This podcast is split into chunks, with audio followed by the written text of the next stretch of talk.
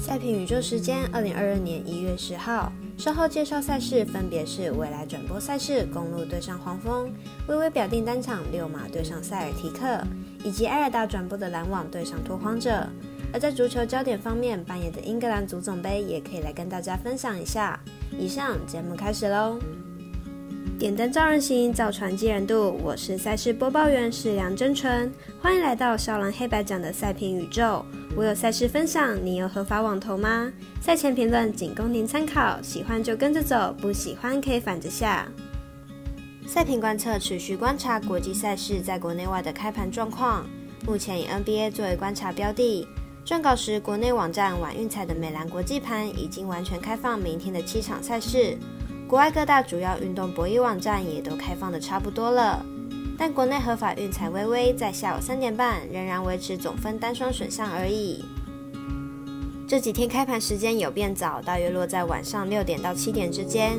比较有争议的赛事仍是会拖到很晚才开放，虽然有改善，但是仍然无法跟上国际商业惯例。节目中常说到，虽然法规限制了赔率，但开盘时间总委是可以要求的吧？如果你也支持国内运动博弈能接轨国际，顺手点赞、追踪加分享、开启节目小铃铛，就是对团队最好的支持哦。你关心赛事，我来告诉您。赛前评论依时间先后来讲解赛事。首先看到半夜三点五十五分，艾尔达有转播的英足总赛事，由阿斯顿维拉对阵曼联。曼联目前球队内部骚动不少，球队的向心力可能不够大，队中有不少人有想离队的心情。这件事情也影响了曼联在比赛上的表现。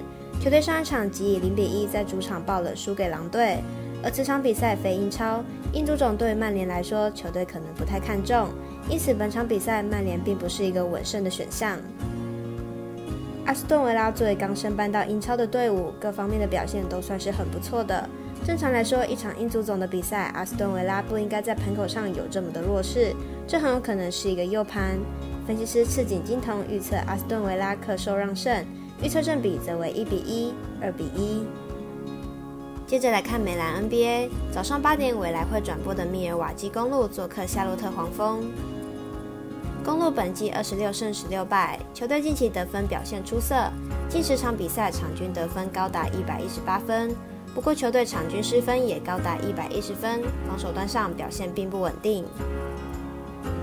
黄蜂本季二十一胜十九败，球队本季在年轻球员的带领下打出了不错的成绩，球队场均得分高达一百一十五分。上一场更是在主场击败公路，球队士气提升不少。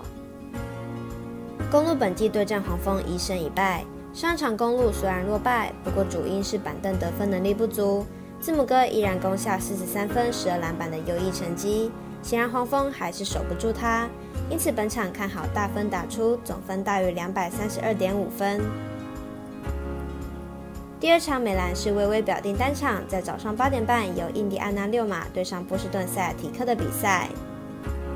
六马和塞尔提克不约而同都在上一场比赛终止连败，不过六马目前伤兵众多，恐怕很难和塞尔提克抗衡。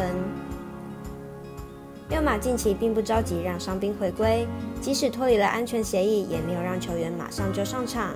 可见本季六马可以说是放弃了，接下来的比赛都会以调整为主。六马本季客场仅三胜十五败，目前是一波客场六连败，客场咬盘能力也不强，因此看好本场比赛塞尔提克让分过关。